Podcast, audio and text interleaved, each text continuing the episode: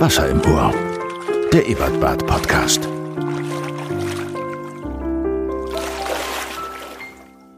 Yeah, los geht's! Wenn Wasser eine Stimme hätte, es wäre diese Stimme, die Stimme von Ankratin Gorni. Und Nito Torres. ja, das bin ich. Wir sind die Arschbombe für eure Ohren.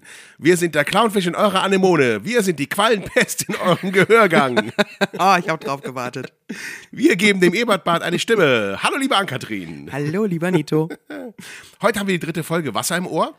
Podcast rund ums Ims, Ams und ums Ebertbad herum, Oberhausen, die Welt im Allgemeinen. Außerdem haben wir wie immer die gute Nachricht der Woche, ein paar Geschichten aus den Innereien eurer Lieblingsbadeanstalt und das Programm der nächsten Woche. Und natürlich Interview mit einem fantastischen Künstler diesmal wieder. Eine Radiolegende, Granate auf der Bühne, kein Abend ist wieder andere, der Mann mit den Zetteln, René Steinberg. Ich sag's wie es ist, ich bin immer noch aufgeregt. Ist komisch, oder? Warum ist man, warum ist man vor einem Mikro in einem Raum, in dem, also ihr wisst ja nicht, wo wir hier sind. Das ist das Stofflager. Wir sind eingerahmt von seltsamem Stoff. Rechts von mir, links von Ankatrin, also eine, eine rote Kreuzdecke, die ich übers Regal gehängt habe, damit wir hier einen super Sound haben. Weiten ganz professionell. Genau. Und trotzdem denke ich jedes Mal so, äh, äh, äh, äh, äh, äh, äh. Du bist cool, ne? Ich bin cool. Absolut. Warum? Wie war denn dein Tag? Beschissen. so richtig, richtig scheiße. Von Anfang bis jetzt. Alles schiefgegangen. Verschlafen. Oh. Also, oder zu lange geschlafen. Dann regnet's. Dann ist der Hund nass. Dann habe oh. ich bei meinem Auto leider das Fenster aufgelassen. Oh Jetzt nein. habe ich also auch noch einen nassen Hintern. Kaffee im Bett verschüttet. Alles. Ist Okay. einfach alles Okay. scheiße heute. Okay. Dann sage ich nicht, dass ich einen total super Tag hatte. Toll. Bis jetzt. ich trinke eine gelangt hier über den Tisch. Ich habe mich gefragt, wir sind ja hier in einem Theater. Ähm, du bist ja in einer, äh, kann ich sagen, leitenden Funktion? Ja, schon. Ne? Ja, schon, irgendwie ja. Ne? So. Aus Versehen ja. So, aus irgendwie vom Ding Dong Girl zur leitenden Person. Erinnerst du dich an deine erste Theatererfahrung? Ja, ich ähm, war auf einem musischen Gymnasium und ähm, war im Opernchor und habe deswegen im Alto-Theater gesungen, schon Okay. als ganz kleines Mädchen. Aber nicht sehr lange, weil ich leider sehr schnell größer war als die Hauptdarsteller. deswegen aus dem Kinderchor Soweit konnte man bin. dich nicht nach hinten stellen. Genau. Und die Größe deines gesanglichen Talents war dann, Nicht groß genug wahrscheinlich, Ja, um okay. ähm, da war ich dann raus. okay, ja. Aber da erinnere ich mich dran. Also das sind so meine ersten ähm, äh, Erinnerungen auch, auch an den Geruch backstage. Ich finde, Theater hat einen speziellen Geruch. unbedingt, Es ja. riecht immer so ein bisschen nach Pomade und Puder und Ja. verbrannten Glühbirnen. Ich, Heißer Staub. ja, Heißer Staub. genau. Der Kollege Malmsheimer hat auch diese Geschichte mit dem alten Radio, das man anmacht und Ja. dann riecht's da nach heißem Staub. Sowas. Ja. Also leere Theater sind für mich mit das Schönste auf der Welt. Das stimmt, ja. Ich habe ehrlich gesagt, ich habe die Frage mir aufgeschrieben und habe mir selber keine Gedanken gemacht. Aber meine erste Theatererfahrung war, ich war in Köln mit der Grundschule im Milowitsch-Theater ähm, und war damals verliebt in ah, Silke. Ich war verliebt in Silke in der ersten und zweiten Klasse. Wir waren ein Paar, wie man halt in der Grundschule ein Paar ist, ja. Eindruckend, du hast sehr, sehr früh auch angefangen. Naja, auf jeden Fall haben wir, ähm, haben wir da nebeneinander gesessen. Das war, glaube ich, die, die nächste äh, Berührung, die wir miteinander hatten, dass wir nebeneinander in diesem Theater saßen. Und wir haben uns eine Kinderaufführung von Pippi Langstrumpf angeschaut. Das muss gewesen sein, irgendwie 76, 77 oder sowas, des letzten Jahrhunderts. Also Du bist sehr alt, ne? Fällt ich mir gerade sehr auf. Ja. Alt, ja, ja, ja. Äh, viele Jahre später habe ich diese Silke wieder getroffen. Und zwar habe ich ähm, in der achten Klasse die Schule wechseln wollen und äh, wollte von der Gesamtschule aufs Gymnasium und hatte drei Tage Probezeit. Probeunterricht. Ich bin super klargekommen, ich hatte eine tolle Klasse, ich bin äh, auf total nette Leute, also für mich war die, die Schule ja eigentlich Knast. Ich fand Schule immer schrecklich. Aber da mochte ich es total gerne. Und dann kam in der Klasse irgendwann, ich saß ganz vorne und war auch sofort integriert und ich war so mit bei den Coolen, ja. Wenn ich heute auf ein Klassentreffen gehen würde, wäre ich einer von denen, an die man sich nicht erinnert. Also, hä, du? So. Also, jedenfalls, ich war so, hm, war so mittendrin und ich habe mich total wohl gefühlt. Und irgendwann kam so ein Briefchen nach vorne aus der letzten Reihe und da, da saß ein Mädchen. Und es tut mir heute in, immer noch in der Seele weh. Es tut mir in der Seele weh und ich würde wahnsinnig gern wissen, was aus ihr geworden ist. Aber sie hatte damals wirklich einen ganz schlechten Zeitpunkt erwischt. Weil du warst ja noch bei Silke. Ich war, emotional. Nein, nein. Ich bekam dieses Briefchen und in dem Briefchen stand, bist du Nito aus der so und so Grundschule? Erinnerst du dich noch? Erste große Liebe, Silke. Nein. Oh Ja. Gott, ist das schön. Ja, ne? Und ich Oh. habe das gelesen, guck hinter mich und sehe, dass die ganze Klasse diesen Brief gelesen hat. Hm. Ich war fix und fertig. Ich konnte überhaupt nichts mehr. Ich bin dann auch nie wieder auf diese Schule gegangen. Das ist gut, so löst man Probleme. Einfach nicht mehr hingehen. Ich bin einfach nicht mehr hingegangen. Und Silke, wenn du das heute hörst, ich möchte wissen, was aus dir geworden ist. Wirklich, ganz ernsthaft. Aber ich war, ich war noch nicht so weit. Ist ja oft so. Ja, genau. Das war meine erste. Oh Gott, stimmt. Hast du diese Träume, diese, diese Theaterträume, diese typischen, diese ganz typischen? Also äh, ich, ich habe ganz, ganz lange, während wir, ähm, also während ich noch Ding Dong Girl bei Ganz oder Gar nicht war, habe ich immer geträumt wie HP, einer der Darsteller, ähm, wenn ich einen Einspieler verkackt habe. Also Ding Dong Girl bedeutet, dass ich die ähm, Einspieler während der Show gemacht habe. Also Türklingeln, Musik etc. Und das war, das war damals nicht einfach. Das war damals, hatte ich noch einen CD-Player, Leute. Ja, und die, die, und die CD war aus Holz. Die, man musste zurückspulen. Es war, Haben wir ja. selber geschnitzt. Und der kam dann mit, also mit seinem Zeigefinger auf mich gerichtet, von der Bühne runter zum Pult. Sowas habe ich geträumt, ja. Ach du liebes bisschen. Okay. Ich habe, äh, heute habe ich gehört, weil heute hat man ja gehört oder gesehen. Ja, stimmt. Man muss ja eine Information ja nicht mehr, nicht mehr aus Büchern. Obwohl es jetzt einen Trend, äh, einen, einen Trend gibt, habe ich jetzt auch gelesen. Das habe ich tatsächlich gelesen. Ähm, und damit kommen wir zur guten Nachricht der Woche. Oh, ich freue mich. So, die gute Nachricht der Woche ist, es gibt einen Trend, der heißt äh, Book Talk. Kennst du den zufällig? Bitte, was? Book Talk. Du bist doch hier die Junge von uns. Ich arbeite nur mit alten Menschen zusammen. Schon immer. Also mit mir. Danke. So, also Book Talk ist ein neuer Trend auf TikTok, auf dem prominente oder, äh, oder sagen wir mal belesene Menschen Bücher präsentieren. Und dann sehen die Kids das und rennen in die Buchhandlungen. Also der Buchhandel ist wieder angesprungen wegen TikTok. Weil die auf einmal Ulysses kaufen, oder Weil, was? ja, die kaufen nicht Ulysses, die kaufen dann andere Dinge, aber die kaufen Bücher. Die lesen Bücher tatsächlich auf Empfehlung von Menschen, die auf TikTok Empfehlungen machen. Das ist ja verrückt. Also der Weg hin zur, zum, zum, zur digitalen Verblödung führt in ja, die Entblödung. Oder so. Damit en- beende ich diese Kategorie und komme wieder zurück zu den Träumen, denn da habe ich jetzt gehört, und das fand ich wirklich spannend, äh, diese Angstträume, die man so hat, diese typischen Theaterträume. Du hast, ähm, also jetzt ich. Kein Publikum, man ich vergisst den träume Text. vor allen Dingen, dass ich die Bühnen nicht finde. Ich renne, äh, ich renne durch große Häuser, was ich, die ich kenne, wo ich schon mal gespielt habe. Äh, das, ich glaube, der allergrößte Bau, in dem ich mal gespielt habe, war in Recklinghausen im Festspielhaus. So, und das ist ja wirklich riesig. Ja, das So, ist auch riesig. unten und Viele überall. Gänge überall und, ja. So, und da äh, laufe ich durch und finde den Eingang nicht. Oh Gott. Ich finde den Eingang zur Bühne nicht und ich komme dann irgendwo auf irgendeinem Beleuchtergang raus und sehe unten die Kollegen spielen und weiß, gleich ist mein Einsatz, ich finde die Bühne nicht, ich werde bescheuert. Aber was ich jetzt gehört habe, ist, dass man in diesen Angsträumen nur die Dinge durchlebt, die man schon bewältigt hat. Also die Ängste. Ja, ich meine, du hast die Bühne ja auch schon oft gefunden. das, so gesehen.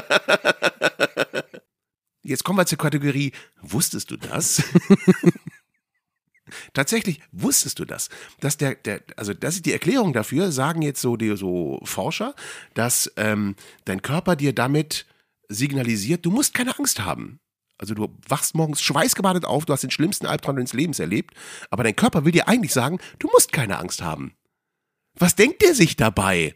Ja, die ganze Nacht absoluter Terror. Morgens wachst du auf, schweißgebadet, völlig verkrampft. Kannst äh, drei Stunden nicht reden. Einfach um dann zu sagen, Schatz, guck mal, einfach, da ist doch alles gut. Ja, Hast du doch du nicht. überlebt. Ist doch alles super. Genau, ist doch alles. äh, Hast du doch schon gehabt, Das ist ja, das ist ja eine Arschlochaktion. oder? So, Boah, Körper. Körper, du dumme Sau. Wenn der einen nicht schon genug straft. Toll, Psyche, toll. Genau. Ja. Eine Tochter von mir musste neulich in der Schule äh, Extremstellen berechnen. Die sehe ich jeden Morgen im Spiegel. Hier Und in hier. Bottrop, ne? Den Bottrop sowieso. Ich komme doch mal auf deine Funktion zurück.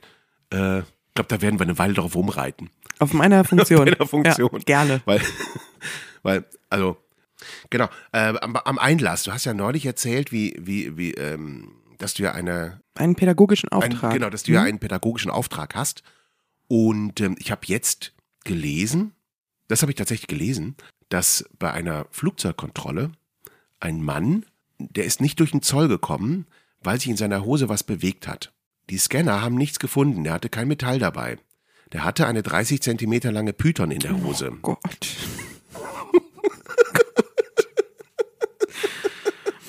Und ich stelle mir vor, das letzte Mal, wie ich geflogen bin, man muss sich dann ja so hinstellen, die Arme hoch, ne, im rechten Winkel abgewinkelt.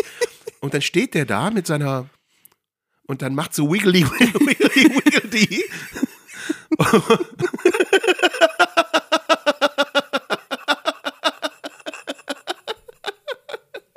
Und, die, und da, muss ja, da muss ja auch einmal eine Frau beistehen, falls ein weiblicher Fluggast kommt. Und ich habe hab mich dann gefragt, was hat die für ein Gesicht gemacht? Und dann bei der körperlichen Untersuchung, wie sind die darauf gekommen, dass das eine Schlange ist? Und ist das sonst keinem aufgefallen? Und wie kommt der auf die Idee, Die in der Hose zu die Hose transportieren, ne? Ich glaube, das ist so ein bisschen, dass man einfach irgendwie, ähm, dadurch, dass das dann also zweimal in der Hose ist und dass man dadurch denkt, ablenken zu können. Dass das einfach nicht auffällt. Meinst du? Wahrscheinlich. Ja, vielleicht. Hat schon mal einer versucht, hier was reinzuschleusen? Ja, aber Pizza, Döner, sowas. Sonst, und, und Alkohol natürlich, gerne. Aber nicht in der Hose. Das weiß ich nicht. Wir machen, also, soweit ich, also ich zumindest, ich mache keine Körperkontrollen Okay. am Einlass. Manchmal kommen Hunde mit, Mhm. aber sonst nö. Also Babys? zumindest Babys, das stimmt. Ja. Alles, was man so zu Hause hat. Alles, was man sich so in die Hose stecken kann. Genau. so, okay, gut. Sag mal, Nito, haben wir eigentlich schon mal darüber gesprochen, warum dieser Podcast Wasser im Ohr heißt? Nee, Dass wir ein Schwimmbad sind? Haben Oh. wir auch noch nie drüber gesprochen, oder? das stimmt. Ich gehe ja immer davon aus, dass die Menschen wissen, äh, wer hier spricht. Wahrscheinlich wissen das auch die meisten, die das hören. Richtig, wir sind ja ein Schwimmbad, genau. Wir sind ein Schwimmbad von 1895, ein Jugendstil-Schwimmbad. Ja. Und wir haben, wenn man die Bühne ganz öffnen würde, dann würde man diese beiden goldenen Seelöwen Ja, sehen. die sind toll. Da kann man hinten, also hinterm schwarzen Vorhang, da sind noch zwei große Säulen mit, da wo früher der Sprungturm war. Mhm. Zwei golden angemalte Seelöwen. Ja, und es gibt auch noch das komplette Becken. Da Ja, sitzt man nämlich drauf. Genau. Das ist unser Lager. Und da gibt es eine Hubbühne. Die kann man runterfahren und kann unten ins Lager gehen. Mhm. Und äh, man sieht ja an der Seite auch noch die, die alten Umziehkabinen. Ja, es sind auch ganz Mauern. viele, ähm, der Fliesen sind auch noch original. Ja, Also der Beckenrand ist noch original. genau, die wussten damals noch, wie das geht. In Bottrop haben sie jetzt, im, sind ja, das finde ich auch großartig, nachdem sie das Wasser im Schwimmbad, neu gebautes Schwimmbad, haben sie das Wasser einmal abgelassen, sind die ganzen Fliesen von den Wänden runtergekommen.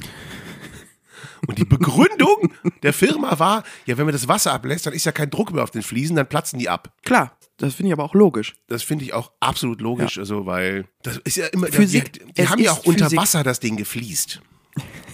Deswegen gibt es heute so wenig Fachpersonal, die sind alle ersoffen. Halt, halt mal fest, Klaus. Lass das Wasser rein.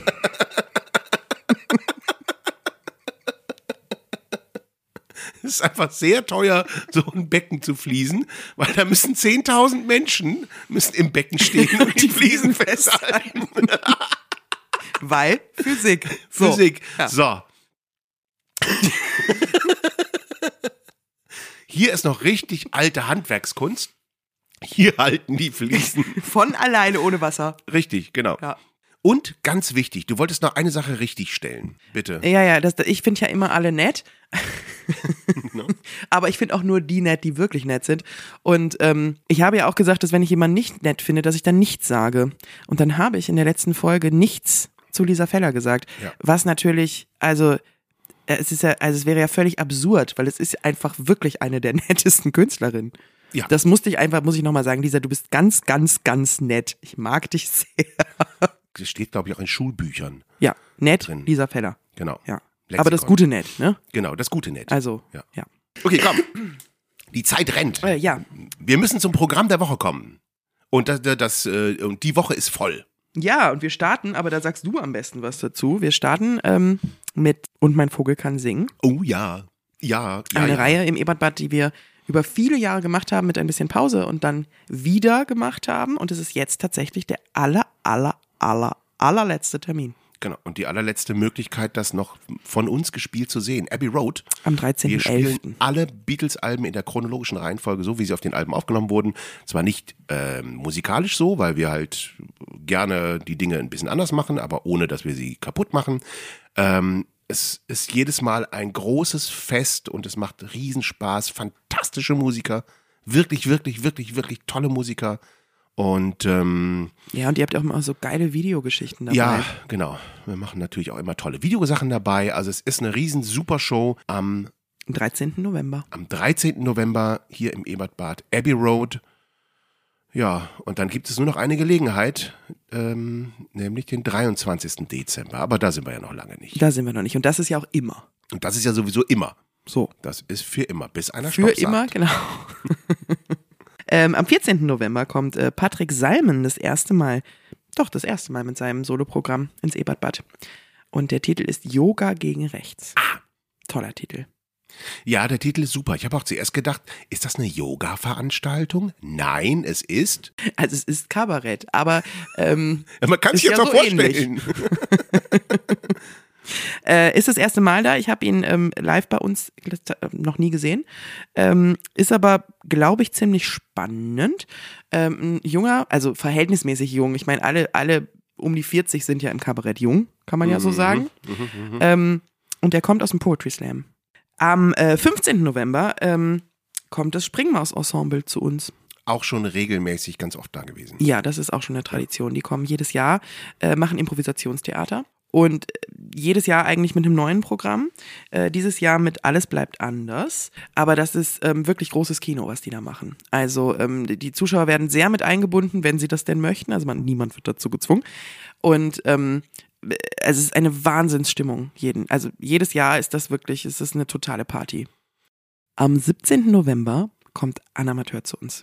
Anamateur ist toll. Wahnsinn. Das ist auch, glaube ich, eine meiner ersten Kleinkunstlieben, diese Frau. Mhm. Weil die gleichzeitig so anarchisch und so durchgeknallt ist und trotzdem so fein und poetisch. Ähm, wahnsinnig beeindruckend. Und die geht ja auch wirklich so gnadenlos auch mit ihrer Körperlichkeit um. Tolle Musiker immer dabei. Also ich habe die damals mit den Rhythmus Boys gesehen. Ganz, ganz großes Kino. Ich kann es auch gar nicht richtig beschreiben, was sie macht. Das muss man gesehen haben. Auf jeden Fall was ganz, ganz Besonderes Aber ich in finde, du hast es, glaube ich, getroffen. Da freue ich mich sehr drauf, dass sie endlich wiederkommt. Sie war schon mal da und dass es endlich wieder gepasst und geklappt hat. 19. November Ingo Oschmann mit seinem Best-of. Ingo Oschmann. Ist ja auch einer der, also auch gerade auch wirklich auf der Bühne, also hinter der Bühne auch, aber auch auf der Bühne einer der sympathischsten Kollegen. Ja, so. ja, ja, ja, ja, ja, ja.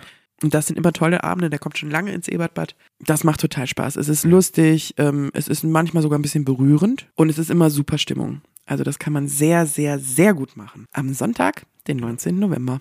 Ein perfekter Abschluss für eine Woche. Total. Kann man ganz entspannt hier ins Ebertbad kommen, sich richtig wohlfühlen und geht mit einem total guten Gefühl nach Hause. Mega. Und das war's für diese Woche. Das war's für diese Woche. Ja, das war's schon. Und damit kommen wir jetzt zum Interview des Tages mit René Steinberg. Oh, der ist auch so nett. Ja, der ist Aber auch so nett. Sag mal, wie toll ist das eigentlich, wenn man einfach immer mit, also fast, doch fast ausschließlich mit netten Menschen arbeiten darf? Ganz ehrlich, das fällt mir jetzt zum ersten Mal auf, wo wir darüber Aber es reden. ist wirklich dass so. alles immer nur so nette Leute Ja. sind. Alles wirklich einfach wirklich nette Menschen. Ja. Auch hier, also alle, die hier so mit mir noch arbeiten, so drumherum, die sind einfach auch alle nett. Ich wollte, eigentlich wollte ich noch kurz was zu René Steinberg sagen. Ach so, bitte. Äh, ja, René Steinberg kommt am ähm, 19. Dezember mit seinem Weihnachtsprogramm zu uns. Mhm. Und am 24. Mai im nächsten Jahr ähm, spielt er sein neues Programm. Da hatte der dieses Jahr hatte er äh, seine Premiere bei uns, die war wirklich gigantisch. Ja, also es ist selten, dass bei einer Premiere so dermaßen die Hütte brennt, genau. Ähm, und dieses Stück Spaß macht, radikale Spaß, Und äh, das Programm heißt Radikale Spaßmaßnahmen. Summer. Das lasse ich drin. Radikale Spaß. Maßnahmen. Äh, ich Spaßmaß. Spaßmaß. Spaßmaßnahmen. Hat der sich das vorher mal überlegt, dass man das nicht gut sagen kann, aber Weiß sehr ich gut nicht. lesen? Ich glaube ja. Das fragst du ihn Ich, bitte. das werd ich, ich werde ihn das fragen. Achso.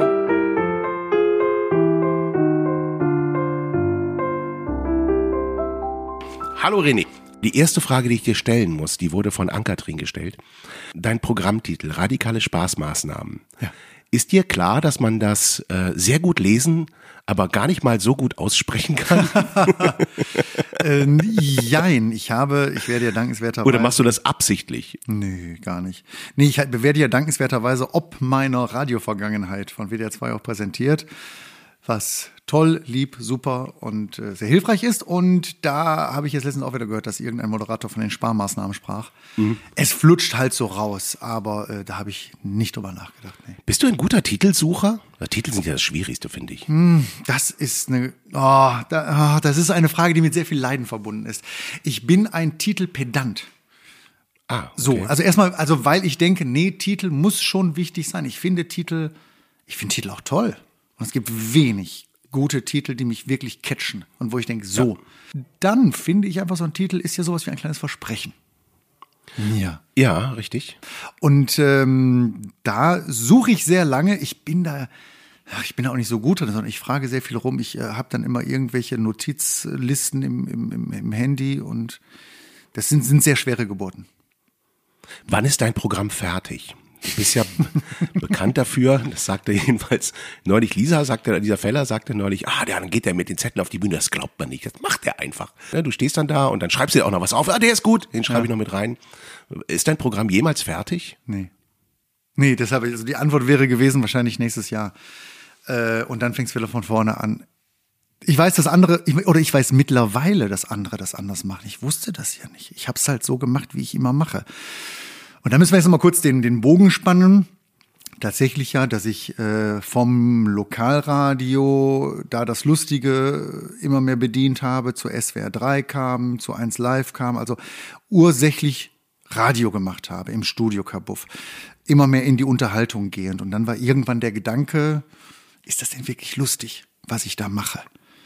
Äh, Also geh mal vor Publikum. Da war irgendwie ein, ach gar nicht so zu benennender Zug zur Bühne. Aber irgend, ich fand das spannend und wollte jetzt auch mal wissen, wie ist das denn mit den Reaktionen? Und bin dann mit meinen Radioskripten auf die Bühne gegangen. Das war mein erster Schritt mit den Radioskripten in der Hand und mit dem CD-Spieler und noch mit den O-Tönen.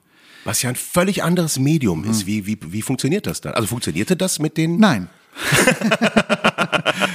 und da war ich letztendlich völlig angefixt und angeflasht, weil ich dachte, ach, das ist ja interessant. Klar, so richtig gut geschriebene Gags funktionieren. Aber dann merkte ich, die funktionieren aber anders, wenn ich zur Seite gucke, wenn ich die Pause länger mache. Und äh, ich sehe bei dir, ah, ich sehe bei dir so einen leicht versonnenen Gesichtsausdruck schon, weil du ahnst. Ja, ja, natürlich. Es geht um den Zauber von Bühne. Ja, und das habe ich da schnell gemerkt und Handwerk, gespürt. ganz viel Handwerk natürlich auch. Handwerk, lernen muss. Intuition aber auch. Und dann natürlich. Intuition, die sich über die Erfahrung einfleischt, einprägt, ein Zerfleischt wahrscheinlich. irgendwie so, also die dann reinkommt.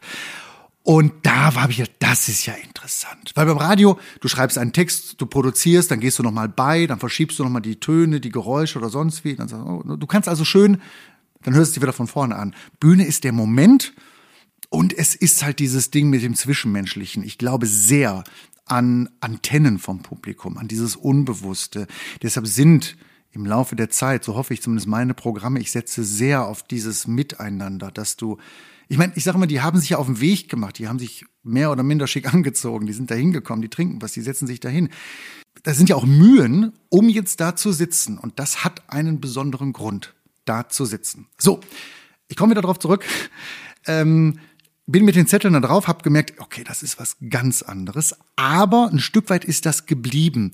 Und habe dann irgendwann, als die von der Leyen's, eine sehr erfolgreiche Radio-Comedy bei WDR 2 waren, die Sprecherin von Ursula von der Leyen, Maria Gronscholer, habe ich gesagt, komm, lass uns doch mal was ausprobieren auf Bühnen. Und wir sind in Düsseldorf in ein sehr kleines Theater gegangen und da auch wieder haben unsere Skripte genommen, um mal zu gucken. Und so entstand oder so wuchs ich hinein in eine bestimmte Art, Dinge auf der Bühne zu entwickeln. Das mache ich bis heute, weil ich glaube, dass heute auch oder bis heute, wenn ich eine Nummer mit Publikum zusammen entwickle, dann hast du natürlich in dem Moment eine irrsinnige Dynamik.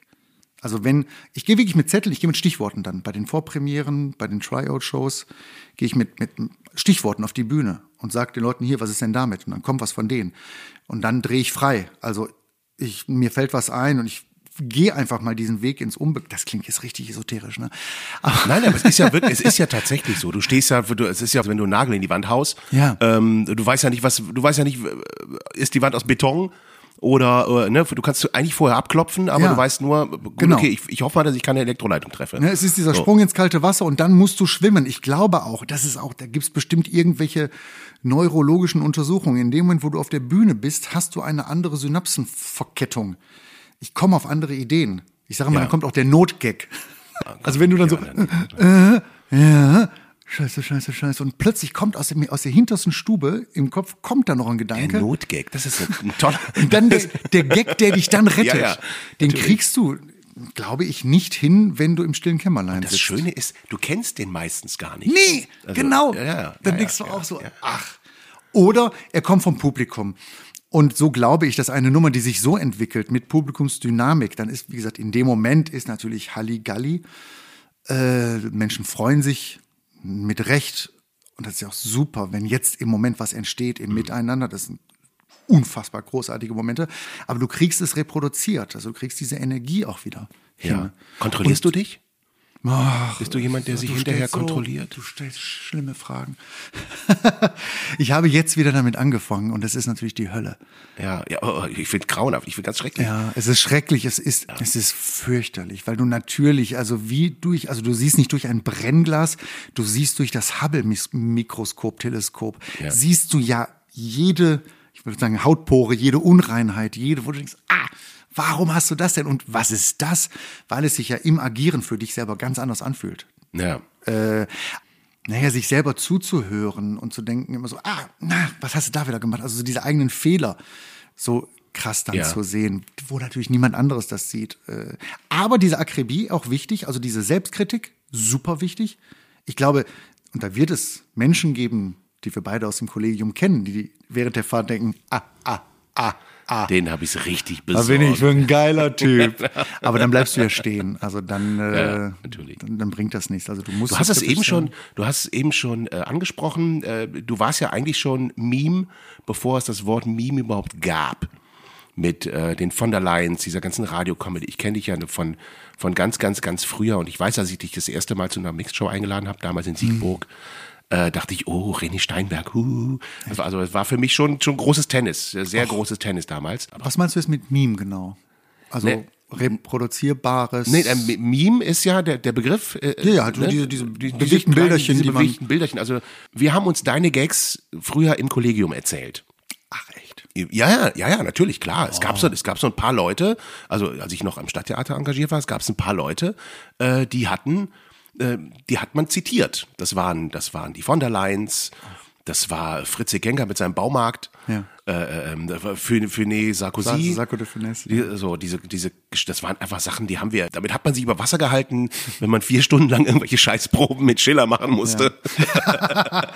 Das ist natürlich auch, ey, du machst da irgendwie äh, äh, Schillerproben und zwischendurch, was? Nein, doch. mm. Ja, genau, genau. Und hat man sich irgendwie so mit diesem Kämmerling, Ding über Wasser gehalten. Und es ist ja, und heute hast du ja alle zehn Sekunden irgendeinen Trend, wieder was Neues, wo sich irgendwer was über den Kopf schüttet oder irgendwas ins Ohr steckt. Oder jetzt habe ich gesehen, der neueste Trend ist, dass Menschen, dass Männer sich, sich äh, so diese Nasenhaar entfernen, Kleber. Das äh, machen die sich in beide Nasenlöcher, dann haben die einen, einen Tisch mit Steinen, mit Backsteinen, werfen die über eine Brüstung.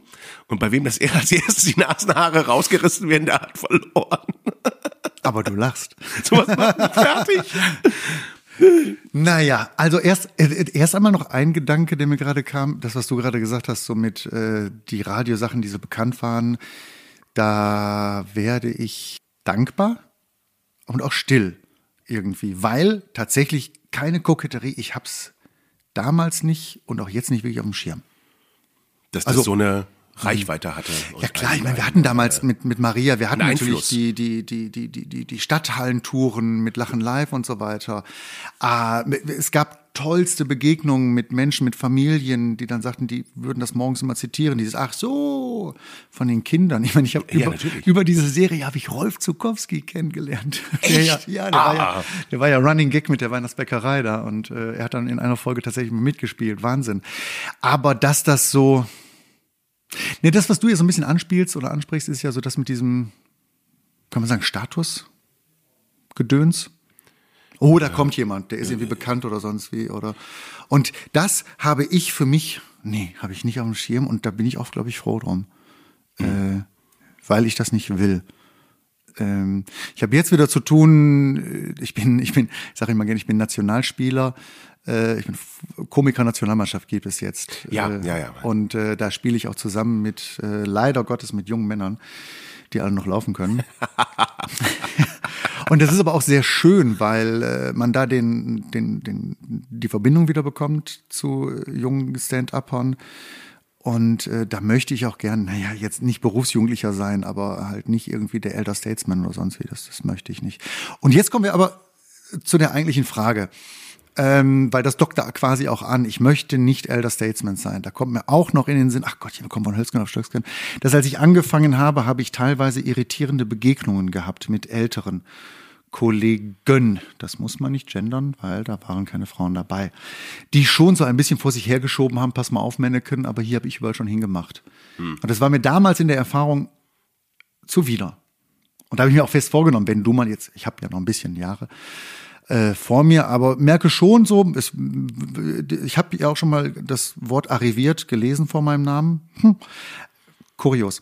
Ähm, Bevor es archiviert ist. Dann geht das doch noch. wäre Ja, richtig genau. scheiße. ähm, hab mir also fest vorgenommen, nee, versuch wirklich auf Augenhöhe zu bleiben. Also vielleicht auch äh, durch die Erlebnisse in meiner Anfangszeit so, guck, dass du frisch bleibst, dass du jungen, jüngeren Nachkommenden gegenüber sehr offen bleibst. Und, jetzt kommen wir dazu, auf der Höhe der Zeit auch bleibst. Stichwort Meme, Trend hinterherrennen und so weiter. Und da kam mir vorhin in den Sinn ein ziemlich abgedroschener Spruch, aber the trend is your friend. Ähm, Ja, okay. Und damit meine ich, oder was mir da in den Sinn kommt, ist, ja, du kriegst das Rad nicht zurückgedreht. Äh, wir kriegen es nicht mehr in die Zeiten zurückgedreht, wo ein Artikel in der städtischen Zeitung gereicht hat, um die Hü- Hütten voll zu machen. Es ist nun mal so, ich bin weit entfernt von Kulturpessimismus. Äh, also zu sagen, das ist doch alles furchtbar heutzutage. Nee, Computer helfen, wie ich im Programm mit Doc Esser immer sage, ein Wadenwickel kann nicht ganz so viel wie ein Computertomograph in der Medizin. Also die Dinger helfen, die sind gut. Menschen machen sehr, sehr schräge Dinge damit. Menschen machen kuriose Sachen und natürlich bedingt es etwas, das will ich nicht, nicht leugnen. Aber wenn es nun mal so ist, langer Rede, kurzer Sinn, ja, dann guck, dass du es für dich irgendwie händelbar machst. Und so würde ich sagen, und das versuche ich jetzt gerade auch, das ist echt nicht einfach. Aber wie kann ich denn dieses Medium, diese, diese, diese neue Maschinerie nutzen, um es für mich mit auch für mich akzeptablen, bestenfalls sogar für mich stehenden Inhalten zu befüllen und so auf diesem Wege Leute zu erreichen. Oder sagen wir auch Podcasts, das, was wir hier machen. Das meine ich, also die medialen Wege, die sind nun mal halt da. Die Frage ist, wie du den entlangläufst, welchen Weg du nimmst, was du da machst. Da passiert viel Scheiße, gar keine Frage. Aber du kannst es doch nutzbar machen. Da kommen wir mal zur Kreativität. Du bist ja ein Kind des Ruhrgebiets. Das Ruhrgebiet beheimatet ja sehr viel kreative Menschen, extrem in alle Richtungen. Und ist das aufgrund des Strukturwandels vielleicht besonders kreativ, weil man sich immer was Neues einfallen muss? Oder ist, haben wir hier eher sowas, dass sich viele Leute auch an dem festkrallen, was ist, einfach um überhaupt durchzukommen? das, was du sagst und anspri ansprichst, anspielst, das ist sehr ähnlich äh, in meinem Ruhrgebietsprogramm drin. Ich hatte eine, eine fixe Idee, man müsste doch mal die Kohle verabschieden. Dann bin ich zu meinem Radioredakteur gegangen, der hat dann die Fernseh und auf einmal war eine Fernsehsendung auf Zollverein, die ich moderiert habe, äh, mit Riesenbrimborium. Das war eine Zäsur, weil auch da wieder so dieser Gedanke, nee, ich will nicht am Gestern hängen, dass ich für mich sagen kann, ich habe jetzt alle Geschichten von Taubenvattern, Trinkhallen, Omas in Kittelschürzen habe ich gehört. Und es ist für mich nicht mehr wirklich zeitgemäß, weil da vieles auch ausgespart wird, muss man sagen, von dem, was momentan das Ruhrgebiet ist. Zwei Gedanken sind, und das sind eigentlich genau die Gedanken, die du gerade formuliert hast, sind da drin. Das eine ist eben, hängt nicht am Gestern fest. Wir haben hier im Ruhrgebiet natürlich die Tendenz zu einer, na, zu einem Blick nach gestern, das aber zu beschönigen, ist eigentlich ein Schlag in die Fresse von denen, die wirklich diese Scheißarbeit gemacht haben. Und das muss man so mal sehen. Da habe ich mich schon ordentlich in die Nesseln gesetzt. Ähm, bei einigen, also wir hatten das Programm mal auszugsweise auf Zollverein dann vorgestellt und dass ich dann gesagt habe, es war Raubbau an Mensch und Natur, äh, scheinen einige nicht gerne hören zu wollen. Aber es ist nun mal halt so. Was daraus resultiert ist, ist was anderes. Ja. Weil die Menschen, die diese unfassbar harte Arbeit gemacht haben, haben aufgrund dieser Bedingungen, und da geht mein Herzchen auf, eine Mentalität entwickelt, von der wir so unglaublich profitieren und weswegen man mich hier auch nie wieder wegbekommt. Dieses direkte, dieses nahbare Sagen, was Sache ist. Und da komme ich zu dir und sag, ja, da, da, da steckt viel Kreativität hinter, weil ich glaube, diese Ruhrgebietsart, dieses direkte, auch, vielleicht auch womöglich aus der Not heraus, klare Ansage, miteinander umgehen. Ich sage immer, so viele Menschen auf engem Raum, du kannst nicht jedem in die Fresse hauen, also musst du es anders lösen. Mit Humor, mit einem Spruch. Du bist aber auch ein Experte. Ja. Ne? Sowas. Diese Ironie hierzulande. Ich, oh, es ist unfassbar schön. Und wir haben durch unsere Mentalität schon eine ganz, ganz große Portion Humor mitbekommen. Ich er, er- erkenne sofort, nicht nur sprachlich, sondern auch dieser, es ist ein ganz bestimmter Witz, den wir hier haben, den es nirgendwo anders gibt. Und da ist ganz viel Kreativität.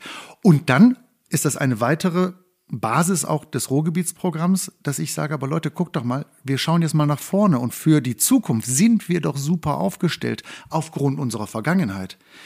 Rasanter Wechsel. Stichwort der Zukunft ist Kommunikation. Ah, Also bitte, wenn wir eins können, Kommunikation. Wir, wir haben aufgrund dieser Industrialisierung, die wir hier erlebt haben, was hier unfassbar schnell passiert ist, das mit äh, Menschen aus anderen Kulturen ganz schnell aufnehmen, das können wir doch. Also wir können ganz, ganz viel. Und da glaube ich, aufgrund unserer, unserer Historie, ja, ist da auch sehr viel Kreativität. Durch die Skills, Ja, ja. die wir notgedrungen sozusagen in Klammern entwickeln mussten. Oder die andere natürlich. Also wir sind da ein bisschen raus. Aber äh, wenn du mit Bergleuten sprichst, die haben einen, tja, wie kann man das nennen? Eine Mentalität, einen Geist. Das finde ich jedes Mal hoch beeindruckend. Weil halt so dieses Zusammenhalt unter Tage, ey, das sind, das, das, das war ja, das war keine Floskel. Das musste sein, weil das war Lebens, da, da, da hing Leben von ab. Und das merkst du denen auch. Und die haben auch, ist, das ist mir auch letztens wieder aufgefallen, die haben auch wenig Chauvinismus. Weil wenn du da unten bist und dich dann, da, da, da sind Sprüche nicht angesagt und äh, einen auf dicke Eier machen. Das finde ich sehr angenehm. Ich habe neulich den Begriff vom Determinismus gehört, dass das alles vorherbestimmt ist. Und aufgrund von physikalischen Gesetzmäßigkeiten. Irgendwann gab es einen Urknall, dann sind die Teilchen losgeschossen und die, es geht gar nicht anders. Es geht gar nicht anders, als dass wir zwei jetzt hier sitzen. Musstest du Komiker werden? Ha! Also wir stehen ja da Boah, wir machen, das, wir Frage. machen doch das Geilste auf der Welt. Kurz mal. Aber Großartige Frage, weil Determinismus, de, ja, ähm, war quasi Bestandteil meiner Magisterarbeit. ach, Ja. Habe aber, also jetzt im, aber im kulturwissenschaftlichen Sinne. Okay. Und der Professor sagte mir, benutzen Sie den Begriff nicht, weil damit führen Sie ganz woanders. Und wir haben es geändert dann in Steuerungen. Also, dass du gesteuert bist. Äh, kurz mal für die Literaturnerds, äh, im Werke von Heiner Müller und zwar unter den Einflüssen von Büchner. Und bei dem hast du genau dieses, also ne, was ist das, was in uns hurt, lügt, mordet und stiehlt? Der Mensch hat eine Art von, da ist irgendwas im Menschen drin. Eigentlich ist das ja quasi, was Theater auch total ausmacht. Und auch natürlich die Komik. Also Menschen machen Sachen. so runtergebrochen. Und das war das Thema. Steuerung. Der Mensch ist gesteuert, nicht wegen Physik, das ist Pillepalle, glaube ich persönlich. Aber über Kultur ist der Mensch gesteuert. Aber nicht unfrei im Willen. Also ich glaube viel an äh, kulturelle Bedingtheiten, die wir uns aber mehr klar machen müssen, dann kannst du dagegen steuern. Du bist nicht willenlos dabei. Das ist bei mir jetzt momentan auch im Programm. Ich spiele das kurz an, dass halt dieser Furor gegenüber neuen Entwicklungen, das, was als Vogue abgetan wird und so weiter. Ich hinterfrage diesen Furor, weil der hat meiner Meinung nach nichts mit den Dingen selber zu tun, sondern Ja. eher mit Bin ich ganz bei dir. Unwohlsein und diffusesten Gefühlen, die aus alten Zeiten kommen. Irgendwas wirkt da im Menschen, was, glaube ich, nicht so richtig auf dem Schirm ist, aber was sich dann so äußert. So. Und musste ich Komiker werden? Nein. Aber womöglich, naja, und das ist halt die Binsenweisheit von allen, sind Dinge geschehen, die einen dazu geführt haben. Ja. Wartender Blick von dir. Nee, ja. nein, nein, nein, gar nicht, gar nicht. Nee, Ich- ist so. ich- Ich, ich- glaube da wirklich dran. Gute Komik, guter Humor hat mal in den Abgrund geschaut. Gehört dazu. Hm. Und dann wird es profund, dann wird es, dann kommt Fleisch an den Knochen. Unbedingt. Und das muss jetzt nicht unbedingt Lebenskrise sein. Das muss auch nicht, Es äh, muss auch das ganz Gefühl, wertfrei erstmal. Nein, es muss auch das Gefühl. Ich meine, äh, äh, ich meine, ja, krasseste Beispiel für diese These ist natürlich einer der größten Komiker unseres Landes, Harpe Kerkeling. Ja. Was der als Kind erlebt hat und was an dem Film rauskam, alter, Fall. boah. Daraus muss man nicht zwingend Komiker werden, aber ich glaube, wer so etwas erlebt, der muss irgendwann Entscheidungen treffen. Und dann ist wohl eine notwendige Entscheidung dann zum Leben hin. Einfach mal zwischendurch ein Eierlikörchen trinken, ne, wie es in dem Film so schön heißt. Und das ist sehr anrührend. Und das ist dann eine Entscheidung. Das muss es nicht zwingend sein. Mir fällt ein, dass äh, auch der Sonderling, der sich zurückzieht, der aber viel Zeit zu Hause. Es gibt zum Beispiel bei uns im Kollegium sehr viele Nerds. Und zwar, weil das diese Menschen sind, die sich zurückgezogen haben, die durch Listen gegangen sind, die irgendwas auswendig gelernt haben. Ich meine, Bastian Pastewka ist der größte Nerd von allen. Ich weiß nicht, ob er jetzt in eine Lebenskrise hat oder sonst wie, aber ich glaube, er saß sehr viel vom Fernseher vor irgendwelche Listen und hat sich in, irgendwa, in irgendwelchen anderen Welten Ich glaube unterwegs. wirklich, die wenigsten von uns waren die, die äh, in der die, die Schulzeit durch äh, vorne standen. Klassenclown, nein. Ja. Das Leben hat irgendwo irgendwelche Weichen mal gestellt, dass du einen anderen Blick auf die Welt hast. Aus welchen Gründen auch immer. Mhm. Das ist nicht vorgeprägt, sondern da hat das Leben irgendwie mit dir mitgespielt. Die Zeit rennt. Du musst nach Rheinberg. Aber ich habe noch eine Frage an dich. Ja. Ich habe eigentlich noch zwei Fragen an dich. Pass auf. Die erste, äh, deine Premiere hier im Ebertbad. Die war ja echt, also das sagen auch alle hier. Das war echt besonders. Das war wirklich, da, da ist ja echt das Dach abgeflogen. Da wir im Ebertbad sind, wie erlebst du den, wie erlebst du den Moment? Du kommst in dieses Haus rein und ähm, du gehst irgendwann nach Hause. Diese Zeit, wie ist das? Ja, da lässt man, ich könnte, wir könnten, glaube ich, mehrere Folgen auch machen über die Monate, Wochen davor. Ja. Wo ich mich sehr, deshalb, was ich vorhin, das war nur eigentlich kurz erzählt, aber diese Zeit mit den Zetteln und dann mit Publikum und weiter und weiter. Und gerade bei dem Programm war auch viel, boah, äh, rumwerkeln, feilen, schrauben, machen, Zweifelst tun. Ja, natürlich. Wäre ja schlimm, wenn nicht. Ich erinnere mich, ich hatte eine Vorpremiere und eine ein Ansatz hat so gar nicht funktioniert nach meinem. Und ich weiß, dass ich auf der Rückfahrt fast ins Lenkrad gebissen habe. Aber nicht aus Selbstkasteiung, sondern eben halt, guck nach vorne, weil es muss gehen, es muss gehen. Es gibt einen Weg, es gibt ihn, finde ihn, finde ihn. Also das, ich, ich persönlich finde das positiv. Andere Ja. mögen denken, der hat eine Ratsche. Und dann ähm, war da so ein Grundgedanke, ach ja, und am nächsten Morgen, wie es so ist, einmal mit dem Hund gegangen, kurz mal irgendwie dösig in die Gegend geguckt und dann war, war eine Idee dann da. Aber ich glaube auch wegen der Vorarbeit.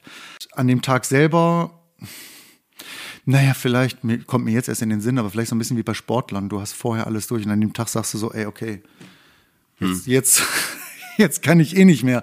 Jetzt kann ich nur noch auf die Piste gehen. Ähm, in dem Moment, wo ich das Haus betrete, löst sich sehr viel, weil, das hören ja viele Freundinnen und Freunde des Hauses, es ist tatsächlich so, dass dieses Haus ein auch sehr Besonderes ist. In, schon in dem Moment, wo man reinkommt. in Sachen Betreuung, in Sachen Atmosphäre, Technik, Bühne, können wir für dich da noch was machen, wo man denkt, es hat ein bisschen was von Arbeiten mit den großen Jungs. Also so, so wie früher. Ich habe die Analogie so früher, wenn man mit den, mit den großen Jungs beim Fußball mitspielen durfte. Ja, okay. So, ey, wie geil. Der Pass kommt an.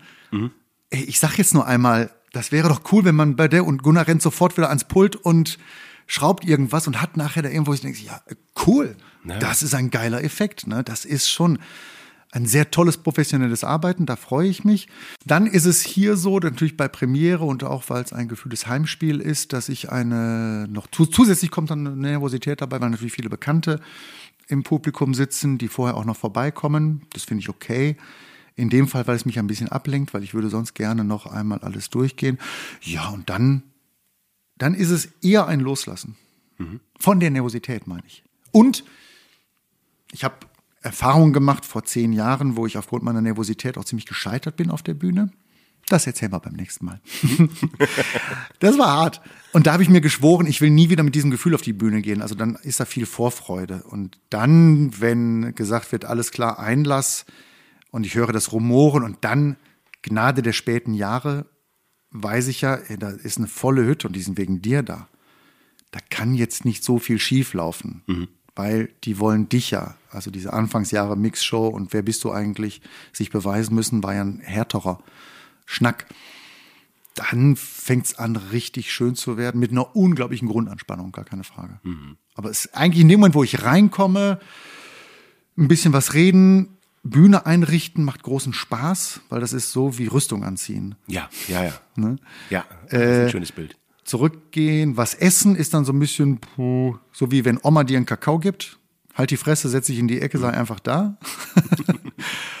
Und dann wieder anfangen, Spannung aufzubauen, bis dann in den letzten zehn Minuten vorher nicht ansprechen lassen, tigern. Ich, ich bin auch einer von denen, der hin und her tigert, um halt voll in den Fokus reinzugehen. Das muss auch sein, voll in die Konzentration, voll in den Fokus, weil äh, das gehört sich so. Das haben die Leute ja auch verdient. Genau, Ja. das meine ich. Ne? Dass du wirklich hochkonzentriert bist beim neuen Programm und dass die Leute dann eben auch die bestmögliche Show bekommen. Noch eine letzte Frage. Ja. Ich habe über meinem Schreibtisch stehen, was würde Josef machen? Immer wenn mir nichts mehr einfällt, weil ich ein großer Verehrer von Josef Hader bin.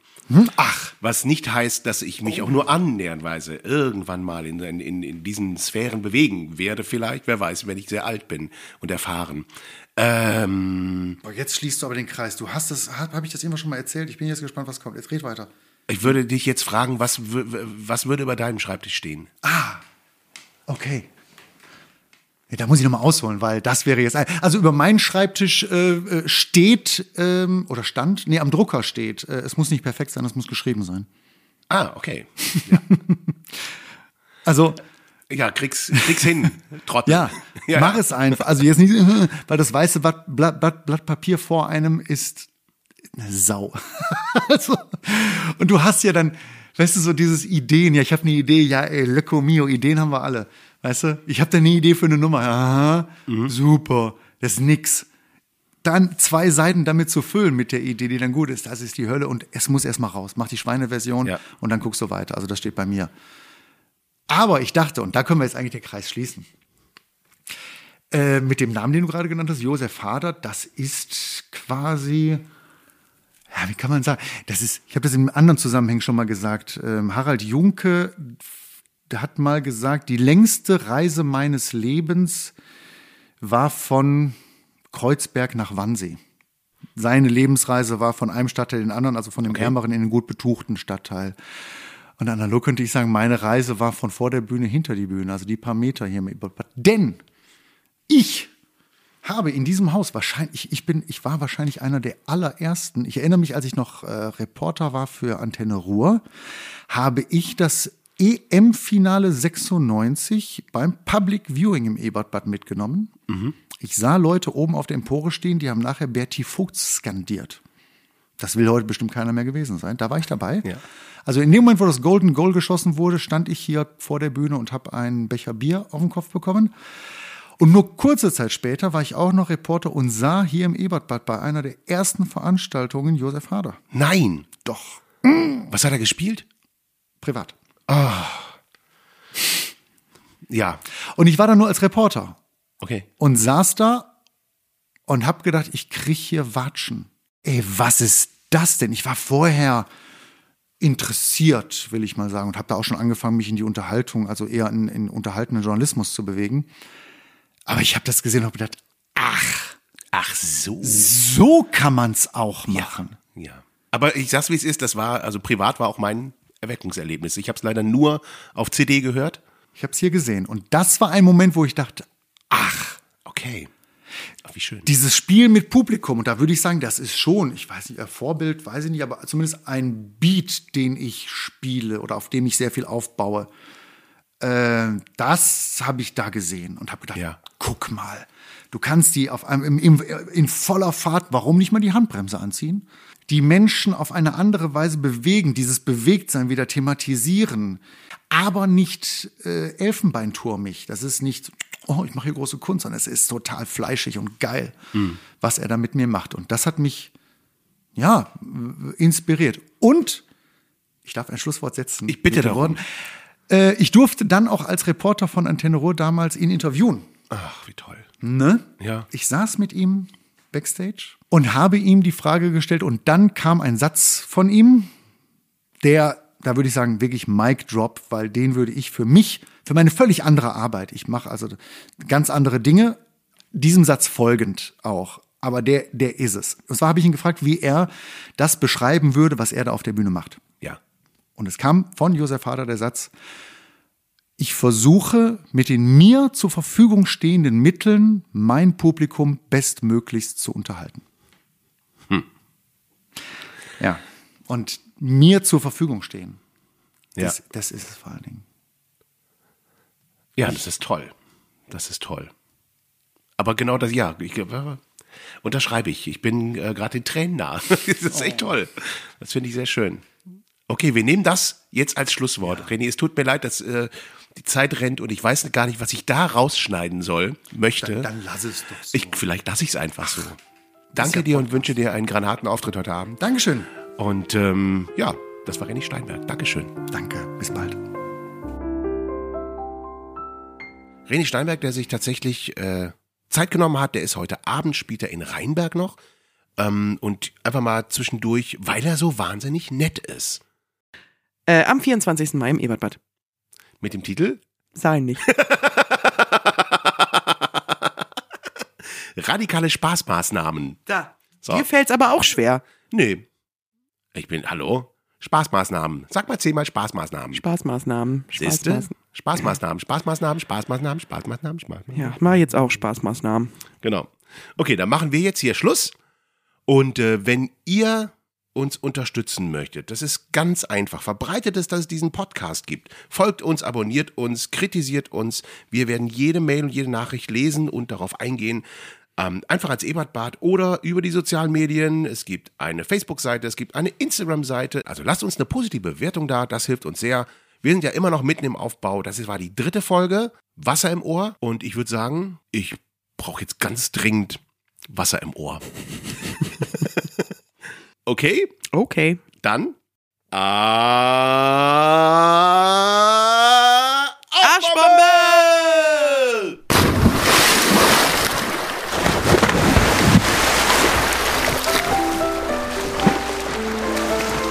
Wasser im Ohr.